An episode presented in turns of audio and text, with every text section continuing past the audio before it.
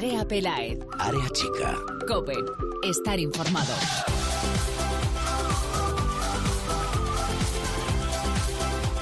¿Qué tal? Muy buenas, bienvenidos una semana más al espacio en cope.es dedicado a todo el fútbol femenino. Bienvenidos a Área Chica.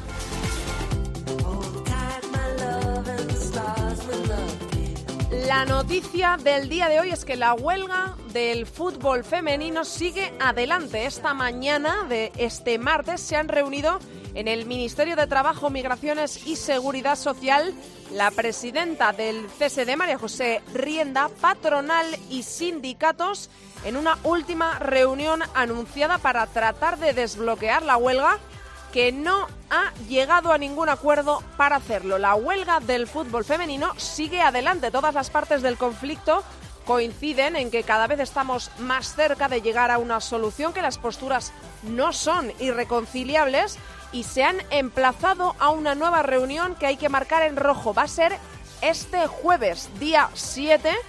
Esa reunión sí que podría suponer el desbloqueo de la huelga. Recuerdo, este mismo jueves, reunión de los mismos actores que se han reunido esta mañana, del CSD, del Gobierno, patronal y sindicatos. Nueva reunión el jueves día 7 que podría suponer el desbloqueo de la huelga.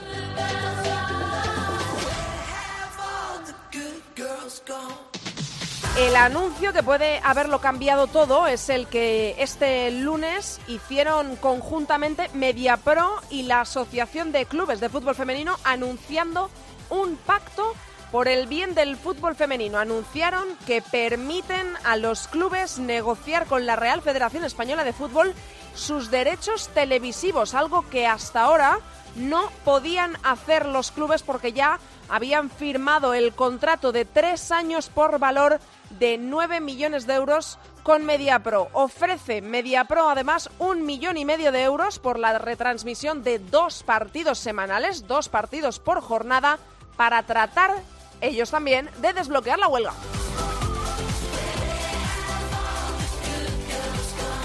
Ha sido anunciar huelga y de repente sale dinero de debajo de las piedras e intereses por parte de todas las partes implicadas de desbloquear esta huelga. Bueno, vamos a ver en qué queda todo esto porque sin estarlo seguimos estando en el mismo punto, es decir, sigue en pie la convocatoria de huelga para, recuerdo, el fin de semana del 16 y 17 de noviembre coincidiendo con la jornada 9 del campeonato. En breve Ahora en titulares vamos a escuchar a Rubén Alcaine, presidente de la Asociación de Clubes de Fútbol Femenino, y David Aganzo, el presidente de AFE. ¿Qué es lo que han dicho tras esa reunión que recuerdo no ha fructificado, no ha parado la huelga. La huelga sigue en pie, pero hay reunión para este jueves. En lo deportivo es semana de selecciones, por eso la huelga no es para este fin de semana, porque no va a haber primera Iberdrola. Ahora repasamos esto también en titulares. Antes te voy a contar quién es el protagonista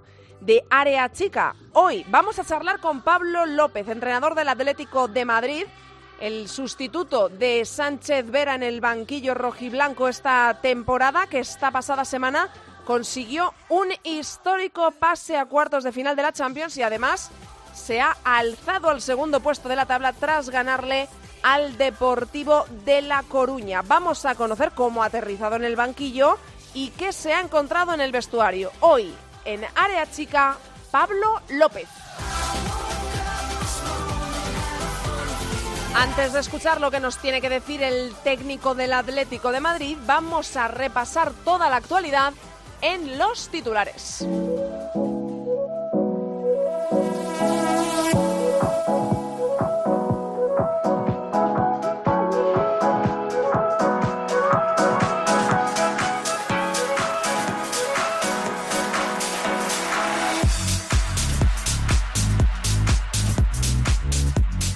Lo primero que tenemos que destacar en este espacio para los titulares es que la selección española ya está concentrada en la ciudad del fútbol de Las Rozas preparando el próximo encuentro internacional. Es oficial, es de clasificación para la Eurocopa.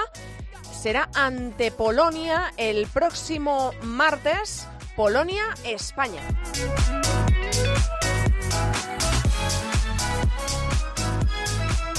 Destacamos ahora los resultados de la jornada número 8 de la primera Iberdrola, Logroño 1, Madrid 1. Marcó para el Logroño Jade, lo hizo para el Madrid Meryl Laure Deli. El Madrid vuelve a sumarlo, lo hacía desde el 29 de septiembre y el Logroño no empataba desde el 14. El Logroño es cuarto, el Madrid décimo.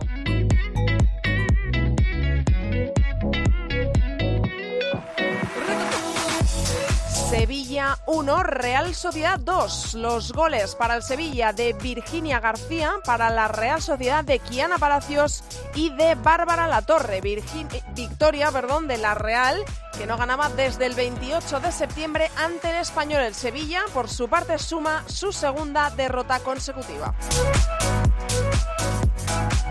Rayo 2, Español 1. Oriana Altuve de penalti para el Rayo y Eva Alonso también para las rayistas. Marcó para el español Paloma Fernández. El español sigue sin conocer la victoria en lo que va de temporada. Es colista en solitario con solo un punto. El Rayo consuma su tercer partido consecutivo sin perder.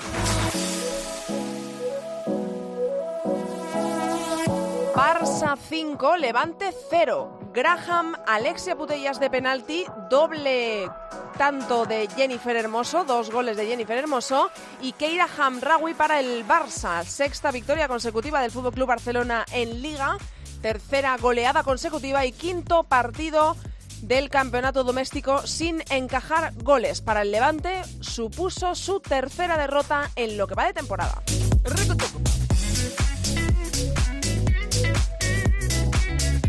Sporting de Huelva 2, Valencia 1. Marcó para el Sporting de Huelva los dos goles, Mascaró.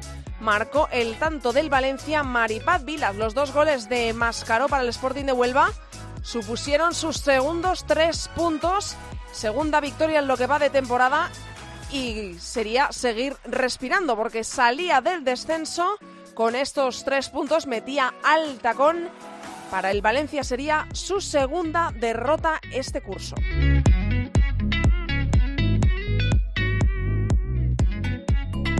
Granadilla Tenerife 1, Bilbao Athletic, Athletic de Bilbao 0. Marcó el único tanto del partido.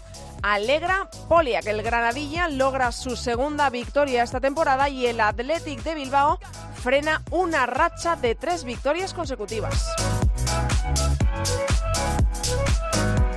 El partidazo de la jornada, Atlético de Madrid 4, Depor 1, Tony Dugan por partida doble. Ángela Sosa y Charlín Corral marcaron para el Atlético de Madrid. Marcó para el Deportivo de La Coruña María Méndez y hasta aquí llegó el coliderato del Depor, primera derrota del año que le hace caer a la tercera posición el Atlético de Madrid con esos tres puntos. Se coloca segundo. Y por último, Tacón 1, Betis 1. Era un duelo de necesidades en la ciudad deportiva del Real Madrid y hubo reparto de puntos. Marcaron Babet para el Tacón, Priscila Borja para el Betis. El Tacón está en puestos de descenso con 5 puntos a uno de la salvación que marcan Sporting, Betis y Sevilla con 6. En cuanto a la clasificación, nos marchamos a este parón con el Barça líder en solitario.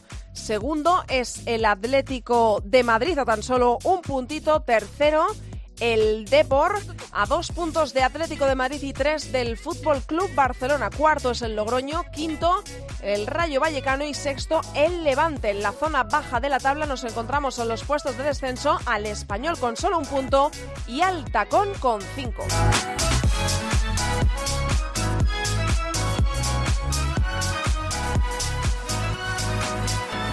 Para esta semana, recordamos, es el sorteo de la Champions para el viernes a la una y media en Nyon. Sorteo de cuartos de final y de semifinales para la Champions femenina en la que, recuerdo, aún tenemos vivos al Barça y al Atlético de Madrid. Vamos a arrancar ahora mismo, pero antes queríamos eh, hacer una queja pública, una queja que ha rondado las redes sociales este fin de semana y que tiene que ver con el Club Deportivo Tacón y con la política que sigue para recibir a los aficionados en la ciudad del fútbol del Real Madrid. Ahora mismo el fútbol femenino evidentemente está en una época de crecimiento en el que tanto el fútbol como las propias jugadoras necesitan el respaldo de los pocos o muchos seguidores que puede tener cada club. Pues bien, esta semana por parte de los seguidores del Betis ha habido numerosas quejas acerca de que no podían entrar, no podían comprar entradas para acceder al recinto en el que se jugaba ese tacón Betis este pasado fin de semana, pero anteriormente en otros encuentros en Casa del Tacón sucedía exactamente lo mismo con las aficiones visitantes, incluso con aficionados del Tacón. Esto es así. Hay que decir que es el Real Madrid el que lleva esta política, no es el Tacón, porque es eh, Valdebebas. Esto es así porque a Valdebebas solo se puede acceder siendo socio, acompañado por uno de ellos o por una invitación de uno de ellos. Es decir, si eres seguidor del Tacón pero no eres socio del Real Madrid, no puedes ir a ver al tacón. Y si eres seguidor del Betis, como en este caso, que juega contra el tacón en Valdebebas, pero no eres socio del Real Madrid, evidentemente, porque eres del Betis, o no tienes ningún conocido que te pueda comprar la entrada, no puedes acceder al partido. Es imposible pasar por taquillas. Esto, evidentemente, para los aficionados visitantes es un hándicap, es eh, algo que les impide ver a sus equipos, eh, así como para las peñas de los diferentes equipos, incluso para los seguidores del propio tacón. Insisto, queríamos hacer esta demanda desde aquí, desde Área Chica, porque tenemos este micrófono delante y así lo queríamos hacer saber que desde luego no es el camino. Se lo decimos al tacón y se lo decimos al Real Madrid. Este no es el camino para visibilizar el fútbol femenino. Antes de escuchar al técnico del Atlético de Madrid, vamos a rescatar un par de cortes de la última reunión para tratar de evitar el conflicto en el fútbol femenino, para tratar de evitar la huelga del fútbol femenino. Vamos a escuchar lo que han dicho después de esa reunión, que como ya hemos dicho, no ha sido fructífera, no ha bloqueado la huelga que está puesta para el fin de semana del 16-17 de noviembre. Esto es lo que han dicho las dos partes implicadas en el conflicto que se han reunido hoy en el Ministerio de Trabajo. Este es Rubén Alcaine, el presidente de la Asociación de Clubes de Fútbol Femenino. Sí, Ahora mismo el problema que teníamos de bloqueo de unos compromisos contractuales, ahora mismo no los tenemos. Anteriormente sí. Teníamos la primera oferta de 3 millones de euros, era el primer dinero que teníamos. Lo aceptamos, lo firmamos y ahora podemos acogernos a una propuesta que llegó posteriormente que, que evidentemente resolvería el conflicto de bloqueo que tenemos porque estaríamos hablando de unos ingresos mayores de los que disponíamos anteriormente, claro. Respondía aquí Rubén Alcaina a la pregunta de si la solución para parar la huelga del fútbol femenino pasa por las manos de la Real Federación Española de Fútbol. Decía aquí el presidente de la Asociación de Clubes que sí, que evidentemente ahora todo está puesto en manos de la Federación después del anuncio de los clubes y de MediaPro ayer. Escuchamos por otra parte, al presidente del sindicato mayoritario de defensa de las jugadoras, al presidente de AFE, también tras salir de esta reunión, David Aganzo. Yo no tengo que estar optimista, que no depende solamente de las futbolistas. Un convenio final, como bien sabéis, es patronal sindicatos. A partir de ahí, pues sigue habiendo los mismos problemas. Lo que sí que creo que, bueno, el paso que ha dado la Asociación de Clubes con el tema de Media Pro, creo que es un movimiento. Por supuesto que la federación al final creo que tiene que apoyar a, a que el fútbol femenino vaya, vaya mejor. Nosotros los sindicatos lo que tenemos que hacer es intentar negociar con la patronal. El tema de cómo consiga la patronal su dinero, creo que es un tema suyo. De dónde salga el dinero para negociar es problema de la patronal. Esto decía David Aganzo tras salir de esa reunión. Y ahora sí, vamos a escuchar todo lo que nos tiene que decir el entrenador del Atlético de Madrid. Antes os recuerdo nuestras redes sociales. Estamos en Twitter, arroba areachicacope y en facebook.com barra areachicacope. Conmigo a los mandos, hoy tengo al gran Víctor Catalina. Escuchamos al protagonista de hoy. Pelae. Área chica. Cope. Estar informado.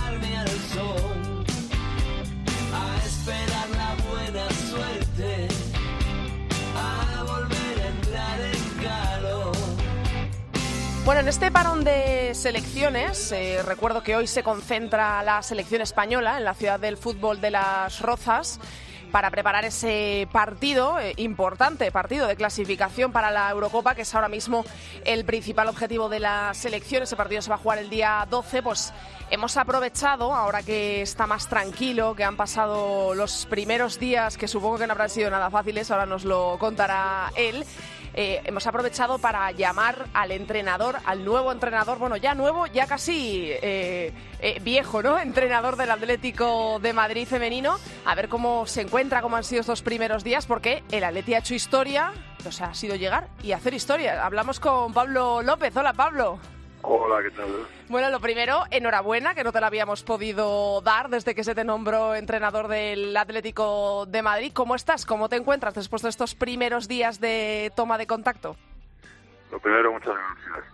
Pues bien, la verdad es que muy contento y feliz en el proyecto en que nos embarcamos hace unas semanas y, la verdad que según van pasando los días, pues cada día más contento, ¿no? También eso va acompañado de que están saliendo muy buenos resultados y, y la verdad es que esto en viento a favor y eso facilita de, de, mi felicidad, ¿no? Pero muy, muy contento, muy, muy contento. Eh, bueno, experiencia de sobra en banquillos de Segunda División B, en banquillos de Tercera, recordamos alguno, eh, pues el Alcalá, el Internacional de Madrid, el Rayo Majada Honda, y de repente llegas a, a un club de, de, fútbol femenino. ¿Qué motiva a un entrenador para un reto así, después de tener esta experiencia en clubes masculinos, en categorías eh, quizá un poco superiores en comparación con la primera Iberdrola y sobre todo tan distinto. ¿Qué motiva a un entrenador para decir sí a un banquillo de fútbol femenino que sin duda está en auge? Yo imagino que irán por ahí los tiros, pero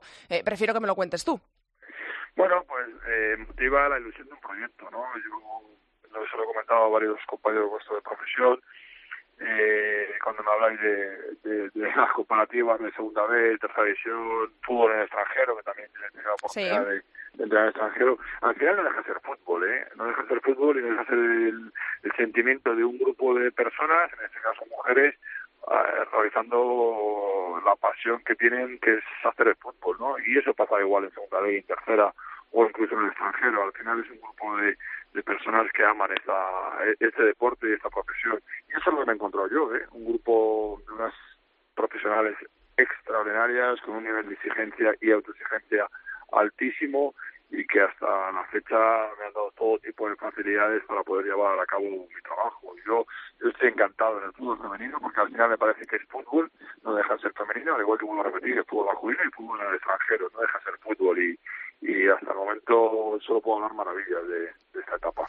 Me gusta oírte remarcar eso, ¿no? Que es fútbol, que es fútbol, que yo creo que todos los que seguimos el fútbol femenino eh, tenemos siempre que, que, utilizar un poco como que eh, justificar continuamente que es fútbol, sí, es femenino porque lo practican mujeres, pero no deja de ser fútbol, ¿no? Que luego cuando escuchas unas cosas, yo creo que tú, y, y más en el club en el que, en el que estás, eh, podrías decirle a García con total tranquilidad, oye, que es que eh, llegan al córner de sobra y no veas cómo juegan. Sí, es que lo digo en, todo, en, en, todas, ya no solo conversaciones con vosotros, sino también en, en mis mesas de reunión con, mis amigos, eh, con, mi grupo de trabajo. Es que es fútbol. Entonces, etiquetar de, no, cuando estuviste en Estados Unidos, en el fútbol extranjero entrenando, cuando estuviste en, eh, otros países, en este, en el estado es que es fútbol. Lo que pasa que allí en la sociedad norteamericana, pues es una sociedad del estilo norteamericano, con sus manías, con sus mm. tradiciones, como la española. Y en el fútbol femenino pasa igual, esto es fútbol. O sea, al final vamos todos bajo la misma idea y bajo la misma ilusión y pasión por este deporte. Eh, yo aprovecho el momento de que, que, que, que, estoy disfrutando de la etapa del fútbol femenino, que, que es maravillosa y que está en un momento espléndido, ¿no? Entonces yo invito a todo el mundo a, a, disfrutar del fútbol femenino como lo estoy haciendo yo, como en su momento disfruté del fútbol masculino en, en, en otras categorías. Es lo mismo, es lo mismo. ¿Te habrías, eh, ¿Te habías imaginado tú en algún momento de tu vida entrenando a un equipo de fútbol femenino? ¿Es algo que descartabas? ¿Es algo que se te había pasado por la cabeza? Eh, ¿Esto te pillaba completamente por sorpresa o es algo que tú habías dicho, oye, eh, me interesaría entrenar aquí para enriquecer eh, mi carrera como entrenador o si me llaman eh, tendría clarísimo que diría que sí, fuese el club que, que fuese? Bueno, ten en cuenta que yo tengo un pequeño historial que, que, que me acerca mucho a él, ¿no? Tengo un pequeño historial porque yo estuve en el Real Majadahonda de, de director de deportivo, director de cartera muchos años, y allí en su día fuimos de los pioneros en iniciar el fútbol femenino, con el Real Majadahonda femenino, que luego años más tarde desapareció por, por falta de niñas de darle un poquito de continuidad. Entonces ahí en su momento lo iniciamos y luego también mi experiencia en, en Estados Unidos. Al final el fútbol femenino en Estados Unidos ya sabes la importancia Sí, que le dan, ¿no? sí, sí. Ahí creo que es el país Allí con más es, licencias, ¿no? sí, sí, allí es eh, más deporte rey que el, que el eh, fútbol masculino. a- absolutamente de acuerdo. Yo, yo estuve viviendo allí y un año maravilloso y, y yo estaba al frente del equipo, pero luego la academia, pues estábamos al 50% chicos y chicas. O sea, El Mm. fútbol femenino allí era normal eh, que todo el mundo jugara al fútbol. Daba igual que fueras chico o chica, o en este caso mujer o hombre, ¿no? Entonces, eh, eh, eh, lo que yo estoy viendo a día de hoy es la realidad. Yo estoy viendo un fútbol precioso, un fútbol, repito, con unas profesionales extraordinarias, con un entorno maravilloso y, y, y al que invito día tras día a, a que la gente lo conozca. Yo que lo voy conociendo un poquito más interiormente, pues me sigue enamorando o me continúa enamorando día tras día. ¿Qué te has encontrado, Pablo, en el vestuario? ¿Cómo ha sido tu aterrizaje en el Atleti?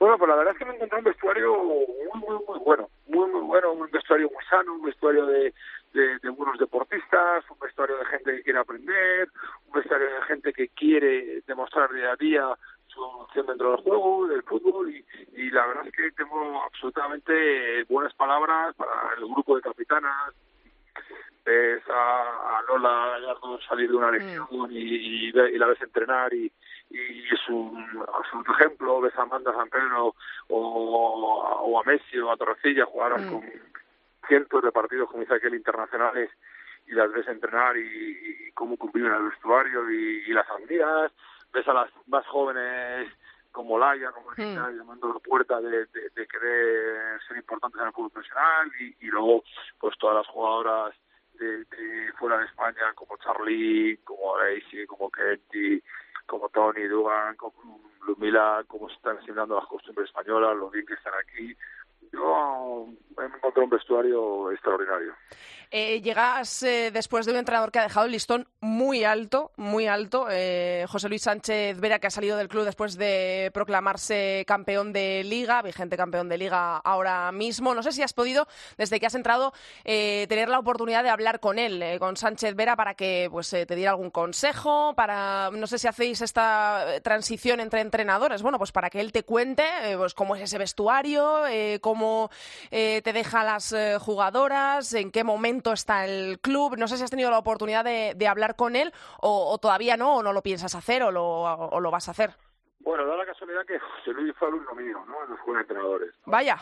Sí, fue alumno mío durante dos años. Qué bueno. luego- sí, luego José era, era un buen alumno porque porque era de esos alumnos que cuando una vez terminado el curso te seguía llamando, escribiendo, preguntando dudas.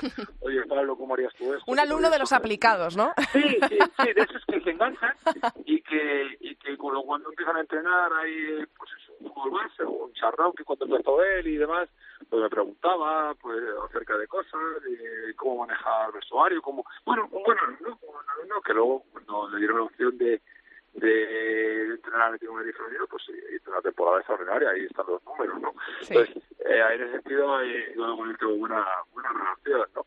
Lo que, bueno, ya sabes que también en el mundo entrenador nosotros muchas veces hablamos eh, entre, entre nosotros, sobre todo si tienes algún vínculo, ¿no? Con el, con el que entras, o si soy yo el que salgo y, Sí. y, y viene un compañero, si tienes más amistad, pues, pues das una serie de pautas, oye, pues mira, este es un buen grupo de trabajo, o no, o vas a tener problemas con esto, o no, o sea, nos damos una serie de pautas, pero luego al final somos los entrenadores un poco los que, los que decidimos cómo llevar el, el vestuario, cómo hacer las sesiones, entre nosotros nos damos pequeñas pautas, pero luego nos gusta poner también nuestro sello personal, nos gusta dar pues, nuestra idea del juego, entonces bueno, en ese sentido hemos empezado un poquito de cero, desde la entrada, teniendo buenas referencias, ten en cuenta que también saca un miembro del cuerpo técnico de, de, de José, entonces bueno, hay, hay buena relación, ya te digo, es que fue alumno mío, entonces O sea, te- yo te- me porté bien como profesor. Te ha, sea, deseado, te, ha, te ha deseado suerte él. Eh, habéis hablado al menos para eso. O sea, entiendo que, que quizá para hablar de tanto del club de lo deportivo, pero para darte suerte imagino que sí, ¿no?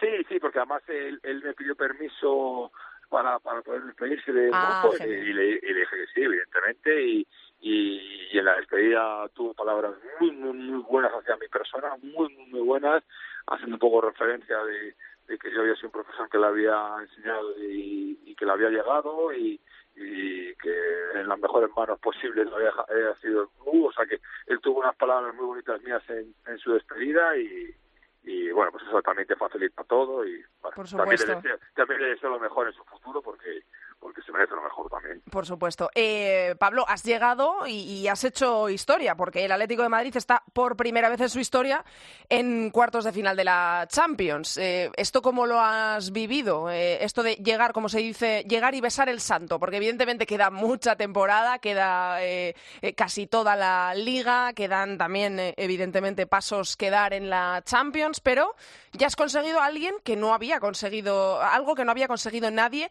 en el banquillo del Atlético de Madrid, que es tenerlo en cuartos. Bueno, pues muy bonito, muy bonito. Lo dije, lo dije en la previa de la Champions, lo dije en la previa. Eh, el día anterior dije, mañana podemos tener, vamos a vivir un día muy bonito que puede ser histórico, ¿no? Y, y luego pasó, que fue un día muy bonito y pasó a ser histórico, ¿no? Bueno, pues para mí mm, es precioso y además me siento orgulloso de, de ya ser parte de la historia del Atlético de Madrid, ¿no? Eso se quedará siempre reflejado que que nosotros, porque se habla mucho de mí, de mí, de mí, pero al final esto es un grupo de trabajo. Yo tengo un staff técnico extraordinario de, de ocho personas que me ayudan una barbaridad y es un premio al grupo, ¿no? Al final yo tengo un analista viendo muchos partidos, un grupo de preparadores físicos muy buenos, un segundo entrenador también que nos aporta un montón. Entonces hemos hecho historia junto a nuestros futbolistas. Entonces es, es, es muy bonito, es muy, muy bonito. He tenido un montón de felicitaciones, cosas que, que, que, se te quedan grabadas en el corazón y, y bueno, pues ya hemos pasado a ser parte de, de la historia. Vamos a ver en cuartos cómo, cómo, cómo avanzamos, porque al final, bueno, pues hemos llegado hasta ahí, pero, pero bueno, vamos a competir, vamos a ver qué nos encontramos y, y, y disfrutar el momento, porque como bien has dicho, esto es un momento muy bonito. O sea, hemos pasado a cuartos, el equipo ha ganado la Liga de Drola, pero también sabes que ese un año vendrán semanas no tan buenas y semanas donde Mm. habrá derrotas, semanas donde pues habrá partidos complicados. Entonces, bueno, ahora estamos disfrutando un momento muy bonito y, y- y yo lo agradezco de corazón. Eh, me has mencionado el trabajo del analista. Yo te quería preguntar, eh, eh, Pablo, recuerdo que los equipos que están en cuartos de la Champions son el Barça, eh, al que supongo que conocerás ya perfectamente, el Bayern de Múnich, el Arsenal, el Olympique de Lyon, el Wolfsburgo, que son los dos cocos, el Lyon y el Wolfsburgo, eh, el Glasgow y el PSG, junto con el Atlético de Madrid. Eso, yo creo que mm, hacerte la pregunta de qué queremos en cuartos, eh, yo creo que es un poco absurda, porque me imagino que todos estamos deseando tener el mismo rival, sobre todo para el Atlético de Madrid, que parece que siempre le toca eh, eh, los rivales más duros. Pero me mencionas al analista y ahora mismo, para preparar el, próximo partido, pues en Champions o en la Liga, para ti. ¿Es más difícil eh, por desconocer a las jugadoras rivales, los equipos rivales? eh, quiero decir, entras en el mundo del fútbol femenino, al que directamente no has estado ligado nunca. eh, ¿Es difícil analizar estos partidos? ¿Es difícil preparar partidos, sobre todo en Champions, cuando son rivales a los que no ves en la liga cotidianamente? ¿Es difícil analizar a un rival, a unas jugadoras que por el momento no conoces todavía? Bueno, aquí hay que, que, que, vivir en la realidad, ¿no y- y si no vivimos en ella, nos equivocaríamos. Nosotros tenemos ahí un grupo de analistas, porque ya no solo está el analista, sino el cuerpo técnico en sí, viendo y analizando partidos. Y es verdad que, que las futbolistas o los equipos del campeonato doméstico de la Liga de Iberdrola los tienes mucho más trabajados, Claro. mucho más analizados, mucho más estudiados. Eso es la realidad, eso es la realidad. Nosotros el próximo día tenemos al Valencia y pues tenemos mucha información del Valencia, ya no solo del Valencia de este año, sino del Valencia de, de otros años, ¿no? Entonces al final tienes mucha información, ¿no? Luego a, a- nivel de, la Liga de Campeones, pues sí, tú has mencionado los equipos que son, que son equipos de, una entidad tremenda y de un nivel altísimo y que ya tenemos documentación e informes sobre ellos, ¿no? Luego una vez que salga el sorteo, pues lo focalizaremos mucho más en, el- en el adversario que, que, que nos toque, ¿no? Pero ya tenemos también información acerca de ellos y tenemos vídeos y, bueno, ya hemos hecho un pequeño estudio de, de lo que podemos encontrarnos, ¿no? Evidentemente lo acentuaremos mucho más cuando, cuando sepamos quién nos ha tocado el sorteo.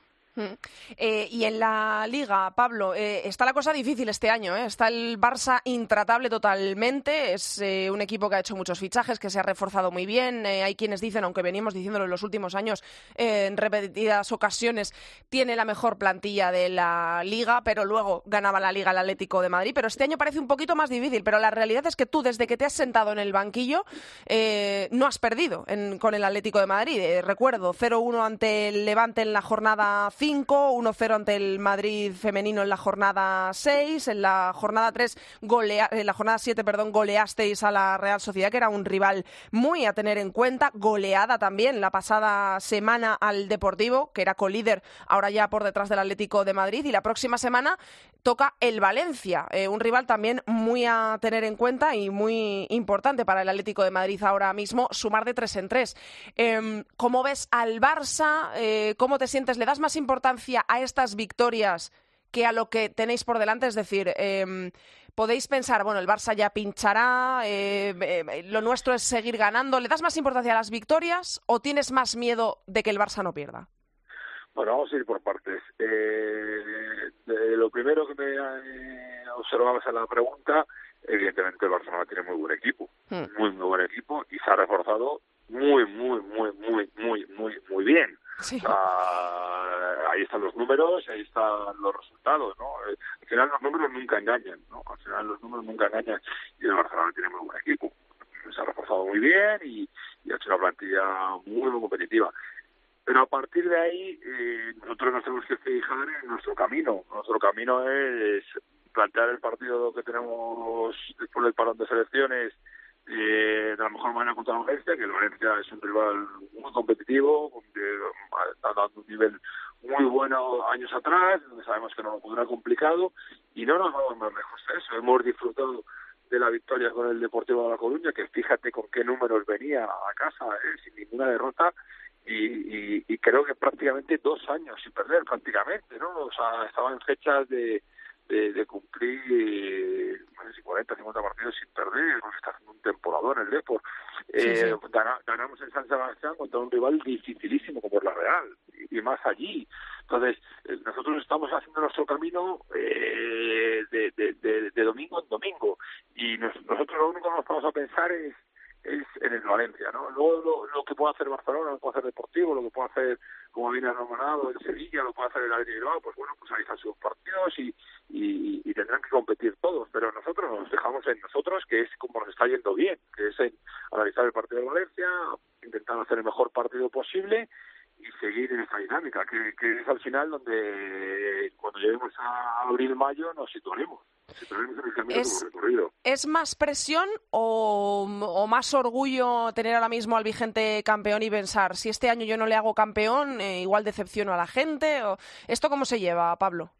Bueno, no, al final yo creo que la profesión del entrenador eh, eh, el éxito y el fracaso están muy juntos, ¿no? O sea, nosotros- nuestro objetivo al final es intentar ganar todos los partidos posibles y vamos a hacer todo lo posible para que sea así.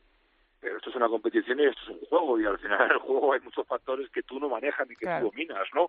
Entonces nosotros eh, creo que todo entrenador eh, intenta sacar el máximo rendimiento a sus futbolistas y dar todo a partir de eso que tú has intentado hacer lo mejor posible, pues si te viene acompañado de, de un título, una competición que ganas, pues es maravilloso, pero pero sobre todo lo que tenemos que ser honrados con la profesión y, y el ser honrado con la profesión es preparar los partidos de la mejor manera posible, intentar sacar el mejor equipo para competir y eso es lo que estamos haciendo.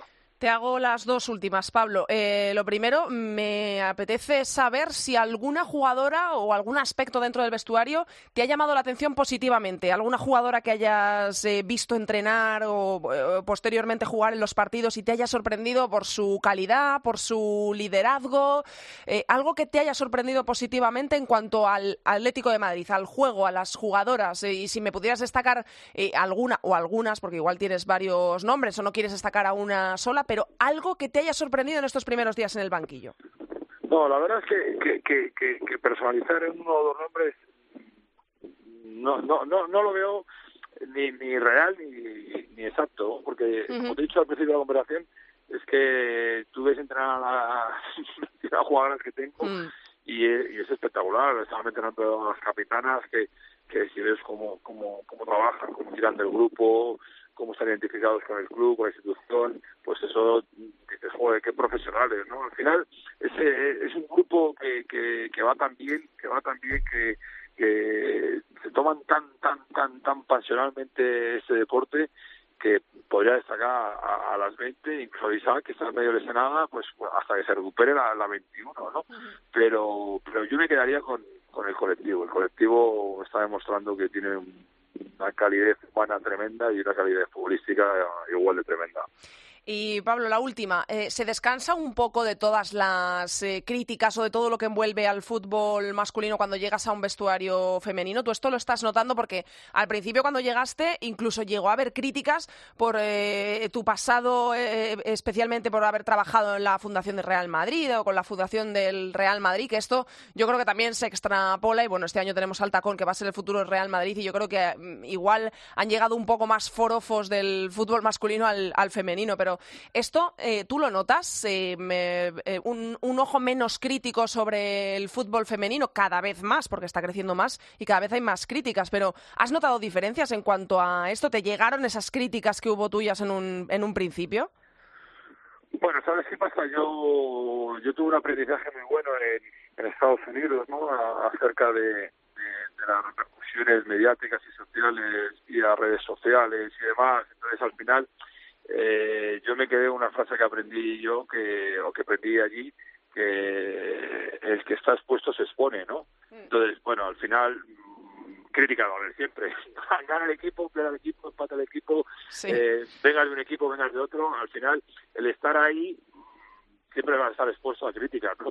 Para que eh, nosotros como profesionales tenemos que estar al margen de todo ello, ¿no? O sea, que futbolistas como Pirlo, por ejemplo, por poner un ejemplo de fútbol masculino, que Pirlo haya jugado en la Juve, Pirlo haya jugado en el Inter, que haya jugado en el Milán y en todos los sitios de Italia le admiren, pues al final te abre mucho a decir, bueno, es que este señor es un profesional y, y donde está lo intenta demostrar, ¿no? Entonces yo no, no, no, no, le doy mayor importancia a ello, ¿no? Al nosotros todos tenemos un, un pasado donde hemos trabajado, hemos intentado ser lo más honrados posible con la profesión y yo creo que es un paso más. Yo ahora con el Madrid estoy absolutamente feliz y e intentando hacer lo mejor posible para, para el futuro del Atlético Madrid observaciones, comentarios y demás, bueno, pues siempre van a estar presentes, ¿no? Siempre van a estar presentes. Lo que pasa es que yo lo que quiero que estén contentas mis futbolistas y, y el entorno donde trabajo, donde sea la dirección del club y demás. Eso es lo que de verdad me importa, ¿no? A partir de ahí, pues soy muy respetuoso con todas las opiniones de todo el mundo, pero incluso las críticas que pueden hacer alguna vez alguna futbolista mía o algún entrenador de, de la Liga de Verdola, de hacia ellos o hacia ellas, creo que estamos ahí expuestos y al estar expuestos, pues bueno, pues siempre habrá gente, no le vas a gustar a todo el mundo, es parte de este Mm, juego. Eso desde luego. Eh, no le vas a gustar a todo el mundo. Entonces, bueno, yo soy muy respetuoso con todo el mundo, con las opiniones de todo el mundo, pero al final me fijo en mi trabajo y, y en, mi, en mi grupo de futbolistas y, y en mi entidad. Eh, Pablo, por último, un deseo. Eh, ganar mucho con el Atleti, estar muchos años en el Atleti. Eh, ¿Qué le pides a este año o a los próximos? Bueno, lo, lo, lo, lo que le pido es seguir igual de feliz de como estoy, ¿no? Que al final muchas veces buscamos el, el final del camino sin disfrutar del, del paso a paso, ¿no? Y eso no es a ver si ganamos un título, a ver, no, al final es disfrutar del día a día, que es lo que estoy haciendo y ese es mi deseo, seguir disfrutando del día a día. Me encantaría estar muchos años eh, en la entidad porque yo estoy feliz en de Madrid y creo que la Madrid también está muy feliz conmigo. Pero bueno, eso se irá viendo, ¿no? De momento vamos a disfrutar del día a día, que nos está saliendo todo muy bien. Y, y, lo disfrutamos, porque como te he dicho, habrá momentos que nos salgan tan bien y serán menos bonitos, pero en el día a día lo estamos disfrutando y eso me quedo, que al final siempre nos ponemos metas y nos olvidamos de disfrutar de, del camino y es lo bonito, disfrutar del camino. Buenas reflexiones a Pablo. Mil gracias por haber estado hoy en Área Chica. Toda la suerte del mundo para ti personalmente, eh, amigo de esta casa también de, desde hace años y eh, para el Atlético de Madrid, por supuesto, para todas las jugadoras, para el equipo y para la institución, sobre todo también ahí en esa Champions que estamos todos muy pendientes del Atleti haciendo historia. Un abrazo y muchísimas gracias, Pablo. Gracias, un abrazo para todos. Chao.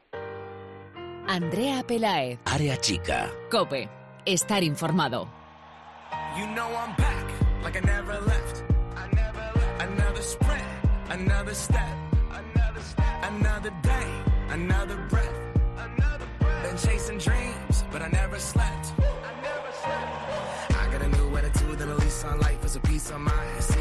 Nos sorprendió en la ida de la Champions el hecho de los octavos, el hecho de que el Atlético de Madrid no ganase eh, y que no diera otra imagen distinta a la que dio allí en Manchester ante el Manchester City, porque Borja nos había advertido de que el Atlético de Madrid era favorito en ese cruce. Nos vinimos, eh, vino el Atlético de Madrid con un empate y el Atlético de Madrid está por primera vez en su historia en cuartos de final. Ya nos lo dijo Borja, ya lo había adelantado, así que quien escuchase la pasada semana Área Chica vio el partido muy tranquilo porque sabía que el Atlético de Madrid si daba la versión que tenía que dar iba a estar en cuartos de final y así fue. Hola Borja Rodríguez, ¿qué tal? Hola Andrea, ¿qué tal?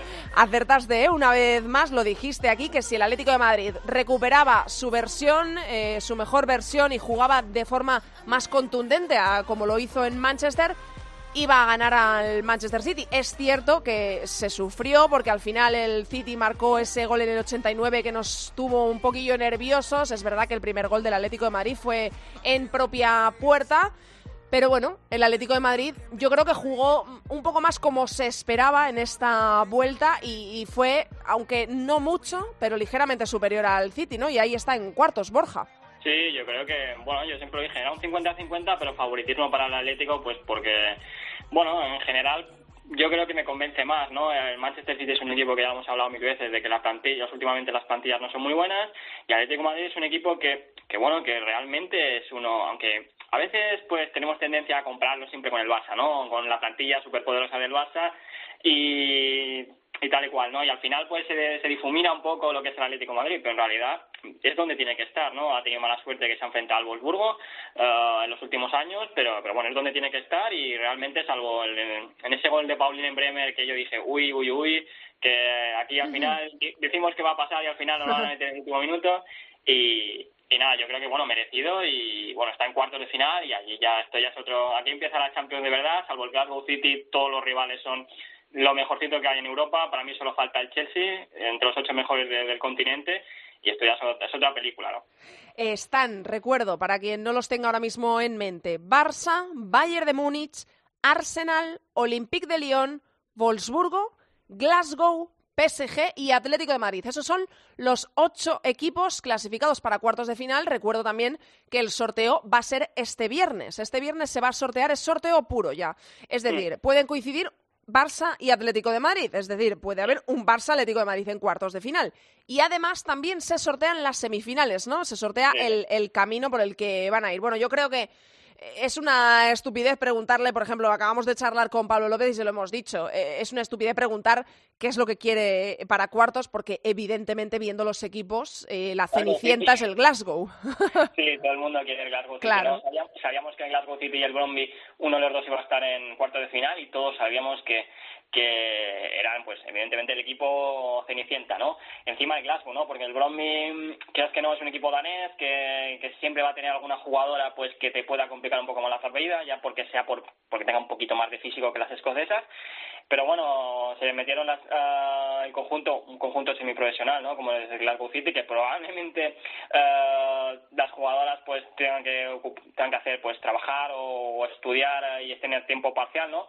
Que, que es verdad que hay jugadoras en los super equipos top que también lo hacen, ¿no? Pero, pero bueno, estamos hablando de, de presupuestos millonarios en, en la mayoría de los siete equipos que están en estos cuartos de final y un un equipo modesto que bueno es evidente que todo el mundo todo el mundo las quiere y sabemos que el que al que le toque va a pasar a las semifinales pero el resto nos queda una Champions League impresionante Hiciste un análisis interesante en eh, Twitter en este pasado fin de semana, cuando ya conocíamos todos los equipos que estaban clasificados, pusiste, escribiste un tuit de el balance del top 7, ¿no? Eh, de la de la Champions. Esta... muy muy ilustrativo la verdad sí, sí, sí. Eh, eh, explica para quien no lo haya visto, si no ya, ya le emplazamos también al, al Twitter de, de FoodFem Internacional, que es arroba FoodFem del mundo. Eh, ¿Cómo sale ese balance? ¿Qué nos refleja ese balance? Sí, bueno, es, eh, realmente el Wolfsburgo es el, el- el mejor equipo ahora mismo de, eh, de Europa o el que mejor balance tiene, ¿no? Yo, bueno, si quieres hablamos ya de los posibles rivales de los equipos españoles. Sí, ¿no? sí, sí, por Yo supuesto. creo que, bueno, el primer el rival a batir es evidente que es el Olympique de Lyon, no nadie les quiere. Eh, evidentemente han empezado mal, hemos hablado de que empataron contra el Lyon, tienen dos empates en el balance, pero bueno, uno es una Supercopa de Francia contra el Paris Saint-Germain, que igualmente ganaron en los penaltis, y todo ese drama de que habían encajado goles, de que mm, iban segundas en liga, pues ya se ha solucionado porque eh, el PSG el otro día empató y ya van líderes, ¿no? Yo tengo la sensación de que el, de que el Olympique de Lyon en, en marzo, que es cuando ya empiece la competición de verdad, donde se decidan los títulos, eh, va a tener una imagen completamente diferente a la de, a la de ahora, ¿no? Sí, ¿no? Ahora que va, mismo- va a ser mucho más eh, contundente, por decirlo de, de Ahora, alguna ahora forma. mismo, a ver, eh, tienen unos números espectaculares. Sí, sí, y, sí, vamos, sí. han empatado dos partidos, uno fue un 0-0 y que as- asediaron al, al Dijon, si no recuerdo mal. Y mira, te, te voy, te voy diciendo del balance cuando menciones a los equipos. Por ejemplo, ahora estás hablando Sí. del Olympique de. Lyon. El balance es 11, 11-2-0. si no recuerdo mal. 2-0 y 64 goles a favor, Está a 5 en contra. y- Sí, bueno, pues lo que te digo, prácticamente son, son números espectaculares y aún así estamos hablando de que están mal o de que no están tan bien. Yo creo que también es una cuestión de, de- que un cambio de entrenador y de motivación para mí, porque al final estamos hablando de que lo han ganado todos los últimos años y sobre todo vienen de un año de mundial en el que yo creo que absolutamente todas las jugadoras del Olympique de Lyon han acabado con, con sabor a reduce el mundial. Las francesas porque esperaban más, a, las- Marot-San, que es la alemana, porque no pudo jugar casi ningún partido, Hegerberg ni siquiera estuvo, y las inglesas porque al final se quedaron si- ni siquiera sin medalla, ¿no? Entonces yo tengo la sensación de que están un poco así, ¿no? Pero, claro, digamos, eh, cuando llegue marzo, probablemente el, el Olympique de Lyon es uno de los equipos que seguramente se va a mover en el mercado, que te- se va a reforzar y, y, bueno, pues la mejor plantilla del mundo, el equipo que nadie quiere, que yo siempre lo digo, no son imbatibles, pero evidentemente es obvio que nadie las quiere ni, ni en pintura y sobre todo en cuartos de final. Eh, el segundo equipo que hay El que Wolfsburgo. evitar, evidentemente, es el Wolfsburgo. El Wolfsburgo que en tu tuit aparece con un balance de 14 14, victorias, 0 sí. empates, 0 derrotas y 66 goles a favor, 3 en contra. Ha marcado eh, dos más que el Lyon y le ha, y ha encajado dos menos. Sí, y hay dos goles que se los podían haber ahorrado por el camino y lo que fallan. Pero bueno, yo creo que el, el Wolfsburgo es, eh, fíjate que ahora mismo yo creo que el Wolfsburgo está regulando bastante, ¿no? Han tenido problemas de lesiones. eh, que les, pues bueno, al principio empezaron rotando, luego han tenido problemas de lesiones que no han permitido que podamos ver ni siquiera. Eh, cuando se fue Hansen y ficharon a Svenja Hut y Fridolina Rolfo, todo el mundo que decía, bueno, vale, el Wolfsburgo ha tenido un cuarteto de lujo impresionante. No las hemos podido ver nunca juntas porque Rolfo empezó la temporada lesionada, Hutzel luego se lesionó, uh, Payor ha estado, digamos, uh, un mes y medio, un mes, creo que sí, un mes de baja, que por cierto va a estar contra la selección española. Sí, ahora lo comentamos. Harder ha tenido que jugar Harder sola con, con pues jugadoras, digamos, de, del banquillo, de rotación, ¿no? Y aún así han, han ganado todo, ¿no? Y da la sensación de que, de que están regulando, de que se han dado cuenta de que lo importante viene a partir de, de marzo, abril, que es donde se juegan los títulos, de no cansarse, eh, no desgastarse, no acumular muchos minutos. Están rotando, lo están haciendo muy bien y yo creo que algunos partidos parece ser que, tienen más interés que otros o que el ritmo no, no lo elevan porque yo creo que porque no les interesa o porque están, como digo, regulando. Y es un equipo que ahora mismo eh, lo más positivo o negativo para el rival puede ser que si los dos próximos partidos después de este parón, que son contra el Bayern, los gana, prácticamente se puede decir que la Copa de Alemania y la Bundesliga la tienen en el bolsillo en noviembre, que sería increíble, pero claro, es que son dos partidos contra el Bayern que eliminaría prácticamente al rival directo de los dos títulos, así que es un equipo que puede llegar a marzo eh, prácticamente con todo despejado y con la única la, la única parte negativa de que tienen el paro invernal y siempre les sienta mal, siempre les sienta mal el paro invernal porque están ya en competición y de repente les paran, ¿no? Desconectan, claro. Pero sí que puede, también puedo decir que el Volvo, hasta donde yo sé, tiene previsto hacer uno o dos fichajes este invierno.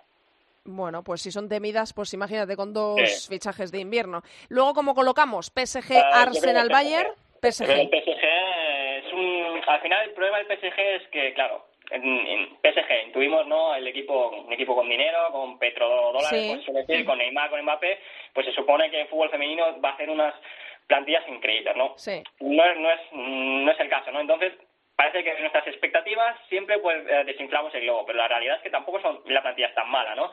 Y es verdad que el otro día pues empató contra el Guingamp y ha perdido, digamos, la, el liderato de la Liga Francesa, pero han empezado muy bien. Y tiene una plantilla que, si puede llegar Sanker, pues sería fantástica. Es verdad que quizás solo es el 11, pero, pero bueno, tienen jugadoras de primer nivel en, en todas las líneas, ¿no? Tienen a Endler, a Paredes, a Perisset, Lawrence, tienen a Catoto, a Diani, a Davic. Es un equipo Sí, físicamente suena, fantástico. suena increíble. Así que es un equipo que, que, bueno, yo creo que al Atlético de Madrid, por ejemplo, creo que si no me que se ha enfrentado dos veces, le ha metido cuatro y cinco, y también creo que el Barça nunca ha ganado al Paris Saint-Germain, así que es un equipo que yo creo que tampoco querían al que querían enfrentarse los dos equipos españoles. Tiene unos números eh, en el balance que tú has hecho en, eh, en, en Instagram, o sea, en Instagram, en Twitter, que ¿Diez, son, son- sí, sí, sí, son 10-3-0, 45-4, que son unos números eh, parecidos a los del Fútbol Club Barcelona. ¿eh? El Barcelona tiene 45-5, luego el Barça tiene un empate y 11 victorias y el PSG 3 empates, 10 eh, victorias, pero bueno, eh, se asemeja un poco a los números de- del Fútbol Club Barcelona. Em, Sí.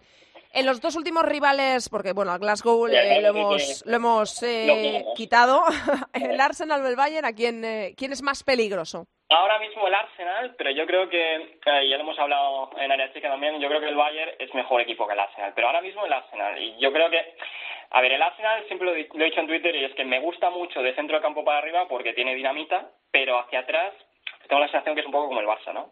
Que no me termina de convencer, pero tampoco las expone mucho. Eh, tienen a Miedema, que es la mejor delantera del mundo para mí. Tienen a Beth Smith arriba, que es una especie de Lique Martens, eh, porque juegan en misma banda y hacen el mismo tipo de movimientos. Van de Don, que está muy bien. Eh, tienen un gran centro del campo con Balti, con Little y Nobs, aunque es verdad que Nobs y Balti vuelven de lesión. Pero la defensa es lo que a mí no me termina de convencer, ¿no? Y yo creo que ante un equipo como el Fútbol Barcelona, por ejemplo, que tiene una pegada impresionante, pues, pues puede sufrir, ¿no? Y yo creo que el Atlético de Madrid yo creo que sería una eliminatoria pues igualada, pero yo creo favorito el, el, el Arsenal, ¿no? el equipo londinense, que, que también podría reforzarse, ¿por qué no? Porque siempre lo hacen en invierno. Y el Bayern, eh, que el año Bayern. pasado, por cierto, se cruzó en ese año histórico del Barça en la Sí. Champions, se cruzó con el Fútbol Club Barcelona y le eliminó el Fútbol Club Barcelona. O sea, de nivel de peligroso, ahora mismo al Sí. Bayern le ponemos eh, más abajo. Sí, yo creo que el Bayern, sí, más abajo que el Barça seguro. El, el Bayern yo creo que es mejor equipo que el Atlético de Madrid, o menos mejor plantilla, y me, me parece como todos los años, ¿no? Tienen una gran plantilla, ¿no? El problema este año es que eh, han cambiado de entrenador, o sea, también la plantilla creo que ha habido, si no me equivoco, nueve fichajes, ocho salidas, eh, ha sido un poco un cambio y, y por eso yo creo que también se están dejando puntos en Bundesliga, ¿no? Y, y si no me equivoco, empataron un partido contra el Göteborg.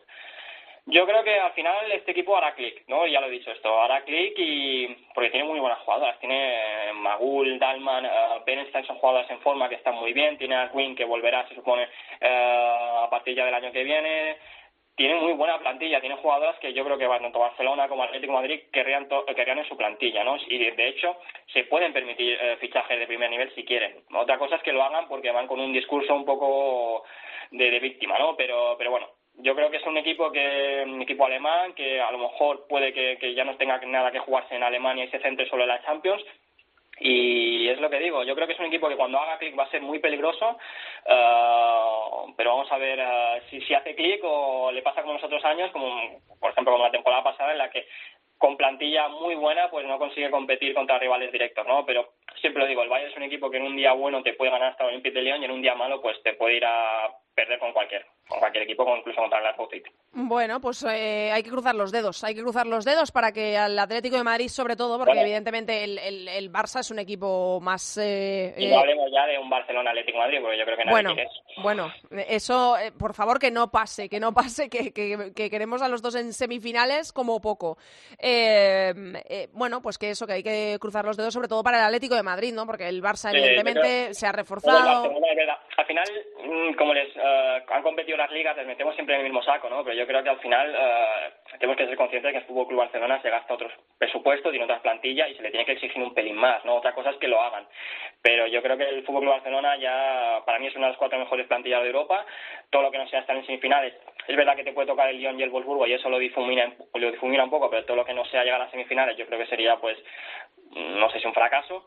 Y el Atlético Madrid yo creo que está donde está y veremos el sorteo, ¿no? Pero yo creo que es evidente que contra los otros, salvo, salvo el Glasgow City, contra los otros equipos, es yo creo que el Atlético de Madrid es inferior o, o al menos no será el favorito.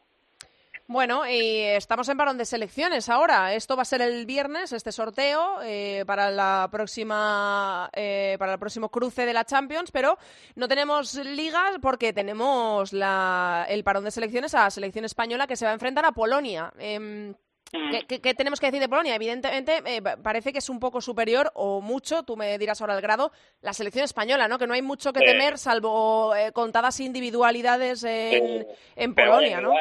Sí, bueno, yo creo que, a ver, mm, yo creo que, y lo dije cuando se enfrentó España a la República Checa, a ver, creo que Polo, siempre partiendo de la base que España es dos o tres escalones superior a la República Checa y a Polonia, ¿no? Yo creo que es más peligrosa Polonia ya por el simple y mero hecho que tienen a Eva Payor arriba, ¿no? Es una jugadora, pues que todos la conocemos, que le metes un pelotazo y como te, como lo consiga llegar y, y te fije a la central, te hacen uno contra uno, se te planta delante Sandra Paños y, y ahí depende de que, de que meta o no.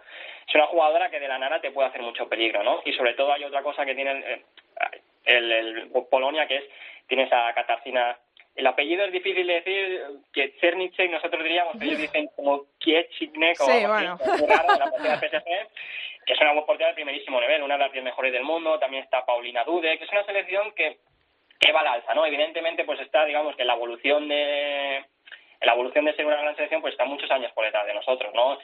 Pero bueno, tiene jugadores que te pueden hacer daño, ¿no? Que es algo que, por ejemplo, la República Checa no tenía. La República Checa, más allá de, de- de intentar un partido al 0-0 y pillar una, un, un saque de falta o un córner, con Bonkova no podía hacer nada más que eso, ¿no? Polonia sí, Polonia es una selección, eh, entre comillas, atrevida, que también es un peligro contra una selección como dominadora como España, pero sobre todo tiene eso, de que si tú le metes un balón largo a Payor, pues evidentemente nos lo hizo en la Algarve Cup, es verdad que llevamos un equipo B, pero nos lo complicó y si no me recuerdo mal, el último partido en, allí en el torneo de en el Algarve en Portugal nos ganaron, ¿no? Y, y recuerdo que todos hablamos de que madre mía lo que nos ha hecho Payor, ¿no?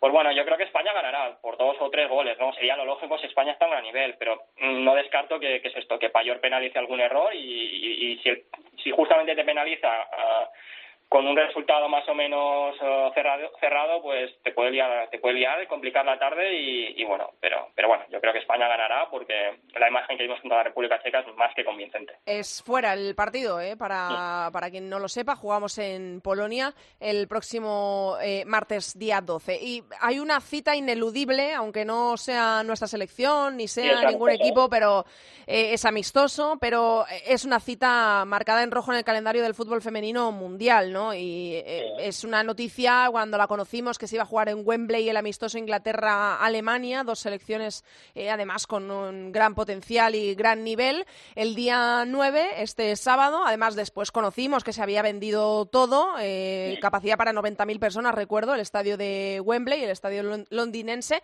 Se va a jugar este sábado y yo creo que, que es una, un partido que nadie puede dejar de ver, ¿no? A quien le gusta el fútbol mira, femenino, hecho, Borja. Alexandra Pop, que era la capitana de Alemania, es verdad que se preveía que iba a estar cinco o seis semanas lesionada y volvió el otro día, ah, desde el banquillo salió el domingo unos minutos como para jugar contra el Friburgo, ¿no? Ha, corrido. Y ayer anunció la Federación Alemana y dijo ya la misma Pop que no se quería perder el partido y por eso estará en Wembley. Y yo, bueno, a ver, se ha jugado más veces, ¿no? En el mítico estadio londinense en Inglaterra se ha jugado, pues se juega las finales de la Copa de, de Inglaterra, donde ha habido en los últimos años 45.000 y 40.000 espectadores. Ha habido algún amistoso que ha jugado la selección inglesa.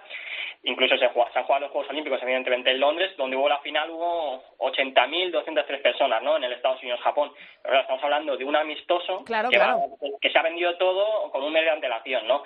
Aquí hay una trampa, ¿no? Y es que que dice mucha gente, que esperemos que la gente que ha comprado Claro. las entradas o que las ha cogido acuda al estadio, Claro, ¿no? claro, claro. Como un siempre, feo. eso, eso es un siempre un factor que hay que tener en cuenta cuando Sí, la gente, por socios, ejemplo- retiran eh, entradas o, y luego no van, claro. Porque, por ejemplo, se anunció hace poco que se abrió Stamford Bridge, que, que se iba a llenar el partido de- del Chelsea, no recuerdo si era contra el Tottenham, eh, pero hubo 30.000 espectadores y, o algo así, y claro, al final dices 15.000, ¿dónde están esas 15.000 personas? No, pero yo, bueno, creo que la selección inglesa, a- digamos, a la, a la gente de allí, pues le, le atrae mucho, es, es, digamos, ¿no? Como ahora que se ha puesto con el debate electoral muy de, de moda, muy patria, ¿no? Pues pues yo creo que, que sí que se llenará, ¿no? Y es un partido en el que, que bueno, yo creo que Alemania tiene bajas, ah, pues como Win, Svenja Hut y Al-Musul, que les pueden, les puede venir mal, pero bueno, Inglaterra, Inglaterra va a intentar, aunque está en un mal momento, sobre todo se está cuestionando a Phil Neville después del Mundial, porque esto también hay que contarlo, ¿no? Que después del Mundial que lo hicieron muy bien, pues a los amistosos no lo han venido haciendo tan bien y, y les han ganado algunos equipos, pues bueno, yo creo que, que intentan, intentarán cerrar el año, aunque creo que tiene un amistoso luego contra la República Checa bien, e intentar seguir, seguir vendiendo el producto y Alemania pues eh, pues intentar hacer lo que hace Alemania, ¿no? Intentar ganar partidos. Pero es un partido que supongo que tendremos stream por algún lado, no sé si Hombre, se podrá ver por la, por la aplicación, pero bueno, eh, yo creo que todo el mundo va a estar pendiente de, del partido y también de captar la imagen de ver un Wembley lleno por un partido amistoso. Ojalá, ojalá que sí. Pues eh, si no hay stream, eh, streaming para poder verlo, seguro que tú encuentras, seguro que te encuentras algo por ahí. Ya nos lo pasarás, ¿eh? que este partido no nos lo podemos perder. Gracias, Borja. Hasta la semana que viene. Hasta la semana que viene, Andrea.